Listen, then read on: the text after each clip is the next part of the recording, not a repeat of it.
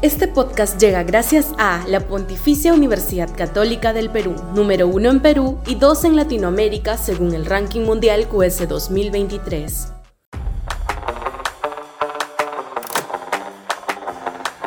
Con un sobrino como este gobierno, Sudaca, Perú. Buen periodismo. es obvio que al gobierno actual no le cae a pelo ganarse un conflicto social como el que podría reactivarse en el Valle del Tambo en Arequipa y extenderse al sur andino que anda buscando motivo para la bronca a propósito de la eventual reactivación del proyecto minero Tía María que promueve la empresa mexicana Sauder Perú.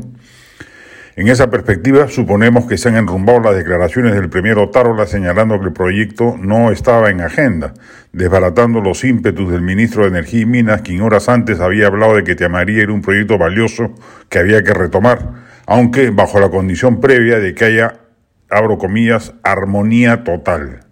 Hay un problema político evidente en este desentendimiento público entre dos autoridades altas del régimen, pero lo que más enerva no es tanto que algo así suceda. Las discrepancias debieran librarse en la pero no es para cortarse las venas que ocasionalmente se salgan del cuarto cerrado, sino la falta total de compromiso del gobierno por promover una actividad esencial en estos momentos para la economía nacional como es la minería.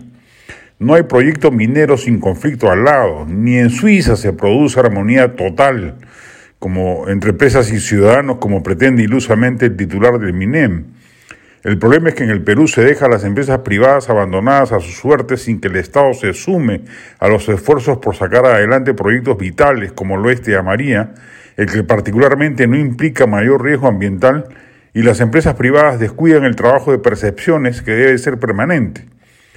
Tía María podría salir adelante si el gobierno atendiera demandas sociales de los agricultores del Valle del Tambo, que no es donde operaría la mina, ojo con la percepción, que tienen décadas postergadas, como la construcción de la represa de Paltuture, que asegure un suministro de agua de regadío permanente. El proyecto Tía María no va a usar agua del río, sino desalinizada del mar. Nuevamente, ojo con la percepción. Este y todos los gobiernos tienen que entender que se la deben jugar por la minería que reporta casi la mitad de sus utilidades en impuestos para el Estado y una parte no menor de ellos destinados directamente vía canon y regalías a la zona de influencia directa del proyecto. El fisco nacional se robustece con el desarrollo de proyectos mineros de una manera superlativa.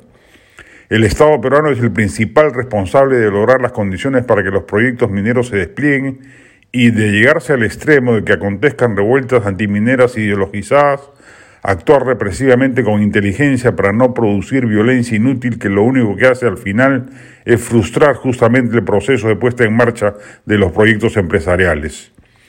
De este gobierno es difícil esperar alguna jugada de riesgo. Juega al muertito porque su único objetivo es sobrevivir hasta el 2026 pero la clase política pro inversión privada debe tomar conciencia de que es el Estado, de la mano de las empresas, los llamados a liberar la batalla.